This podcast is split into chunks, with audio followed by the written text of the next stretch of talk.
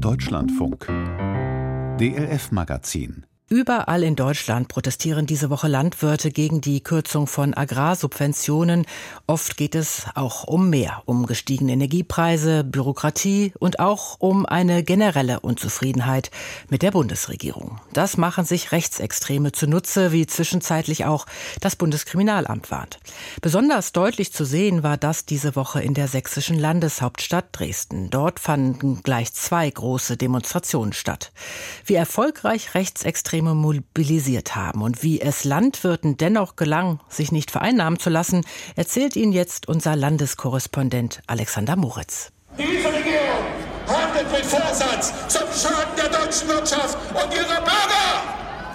Montagmittag in der Altstadt von Dresden. Rechtsextreme haben aufgerufen zu einem sogenannten Tag des Widerstands. Zu sehen sind Fahnen der Freien Sachsen, der NPD-Nachfolgepartei Die Heimat, des Dritten Weg und des Deutschen Kaiserreichs. Auf der Bühne Andreas Hoffmann, früher bekannt als DJ, inzwischen vor allem als Einpeitscher bei Demonstrationen. Geht es schon lange nicht mehr um den Erhalt von Agrarsubventionen oder den Kampf gegen die utopische Maut und unbezahlbare Energiepreise. Hier geht es darum, endlich diese Politik zu beenden! Umsturzfantasien statt konkreter politischer Forderungen. Das kommt an hier. Mehrere tausend Menschen sind dem Aufruf gefolgt. Landwirte sind kaum zu sehen, stattdessen Handwerker in Arbeitskleidung und Lkw-Fahrer mit ihren Fahrzeugen. Mit den offen rechtsextremen Organisatoren und Parolen haben sie augenscheinlich kein Problem. Wir halten zusammen und werden gemeinsam diese Volksverbrecher vor Gericht führen droht der Neonazi Max Schreiber von der Bühne direkt vor der sächsischen Staatskanzlei. Die CDU, sie regiert hier in Sachsen mit den Grünen. Und solange man sich diesen Parasiten nicht entledigt, dann ist man ein Mittäter und gehört bestraft. Auch die sächsische AfD-Bundestagsabgeordnete Caroline Bachmann spricht auf der Bühne. Ebenfalls in Dresden dabei sind der Rechtsextremist Andreas Kalbitz, der trotz Parteiausschluss weiterhin für die AfD im Landtag von Brandenburg sitzt. Und Martin Sellner aus Österreich, Kopf der identitären Bewegung und bekannt dafür, dass er unter dem Deckbegriff Remigration eine rassistisch motivierte Säuberung Europas propagiert. Mit Landwirtschaft hat all das wenig zu tun. Die Rechtsextremen versuchen immer wieder auf umstrittene Themen aufzuspringen, so wie zum Beispiel bei Corona oder bei der Energieversorgung, erklärt Michael Natke vom Kulturbüro Sachsen, einem Beratungszentrum gegen Rechtsextremismus. Den Freien Sachsen geht es natürlich nicht um die Anliegen der Landwirte. Denen geht es darum, Umsturzfantasien auf die Straße zu bringen. Und hier müssen sich natürlich einige Bauernverbände auch den Vorwurf gefallen lassen, wenn man in seinen Zielen auf der Straße mit den Demonstrationen nicht klar genug unterwegs ist, wenn man die nicht klar genug definiert, sondern einfach nur sagt, man ist irgendwie gegen die Regierung oder gegen die da oben, dann schafft man natürlich eine Anschlussmöglichkeit für Rechtsextreme. Es ist wichtig, seine Ziele klar zu benennen der Sächsische Bauernverband hat sich im Vorfeld klar von Rechtsextremen distanziert, am Montag stattdessen zu Protesten an Autobahnen aufgerufen. Unterstützungsangebote der Freien Sachsen weist Bauernpräsident Thorsten Kraftschick energisch zurück. Die unterstützen uns nicht wirklich, die sind eine Belastung, das muss man ja ehrlich sagen, weil wir uns permanent verteidigen müssen.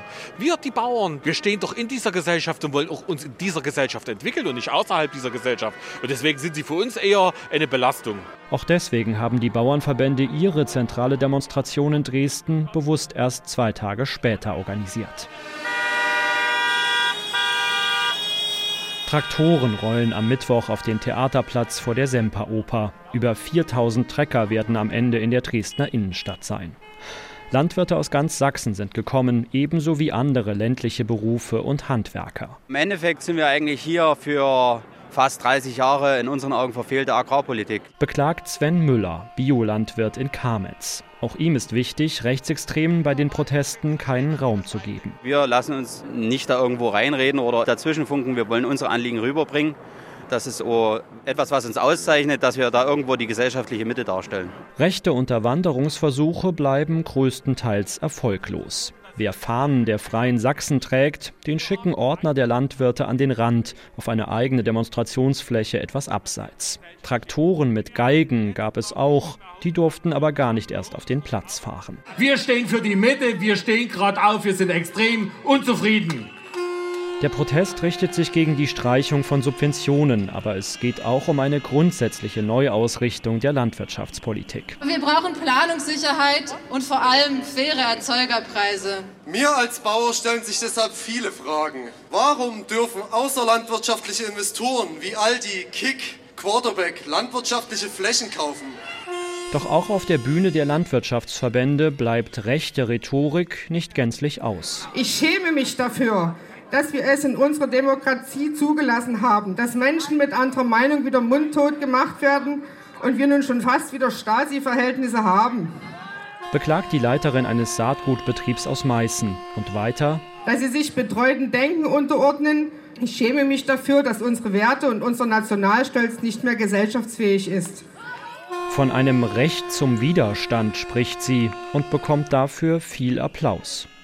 Insgesamt sei die Demonstration aber gut mit rechten Tendenzen umgegangen, erkennt Rechtsextremismus-Experte Natke an. Dadurch, dass es praktisch eine Meinung von zehn, zwölf verschiedenen war, fand ich, dass es gut gelungen ist, sich von klaren neonazistischen Positionen abzugrenzen. Und ich meine, dass unter den Bauern auch AfD-Anhänger sind und ähnliches, ja, das ist die Realität. Da ist er doch! Herzlich willkommen, Herr Kretschmann, Herr Ministerpräsident! Herr Kretschmer, Sie kriegen das mit. Hier brennt die Luft. Sachsens Ministerpräsident Michael Kretschmer von der CDU ist als einziger Politiker auf die Bühne eingeladen. Vermutlich auch wegen seiner klaren Botschaft. Ich stehe auf Ihrer Seite, Sie haben Recht und ich möchte Ihnen dabei helfen, dass Sie Ihre Interessen auch durchsetzen können, meine Damen und Herren. Nicht alle glauben ihm das. Applaus mischt sich mit Buhrufen und Rücktrittsforderungen. Auch auf der Bühne bekommt Kretschmer viel Widerspruch, so etwa von einem Landwirt aus Oschatz. Ich habe mich der CDU sehr, sehr nah gefühlt. Aber wir fühlen uns völlig heimatlos und das ist kreuzgefährlich. Das kann ich Ihnen sagen. Kretschmer nickt, hört eine Viertelstunde lang zu und nutzt die Bühne dann zur Generalabrechnung mit der Bundesregierung, fordert eine andere Energiepolitik, Kürzung des Bürgergelds, mehr Freiheit für Unternehmen. So wie es derzeit läuft, geht es nicht weiter nimmt es wirtschaftlich, nimmt es gesellschaftlich kein gutes Ende. Am 1. September wird in Sachsen ein neuer Landtag gewählt. Kretschmer und seine CDU liegen in Umfragen zurzeit hinter der AfD. Landtagsabgeordnete beider Parteien suchen auf der Demonstration das Gespräch mit den Landwirten. Wolfram Günther von den Grünen, immerhin Agrarminister in Sachsen, wagt sich dagegen nur an den Rand der Versammlung. Auch er hält Subventionskürzungen für falsch. Das kann man so nicht machen. Dadurch wird kein einziger Tropfen Diesel weniger verbraucht, weil es schlichtweg keine Alternativen im Moment noch gibt für die Betriebe. Doch unter den Landwirten gilt Günther als unbeliebt. Sachsens Bauernpräsident hat ein Gespräch mit ihm diese Woche abgelehnt.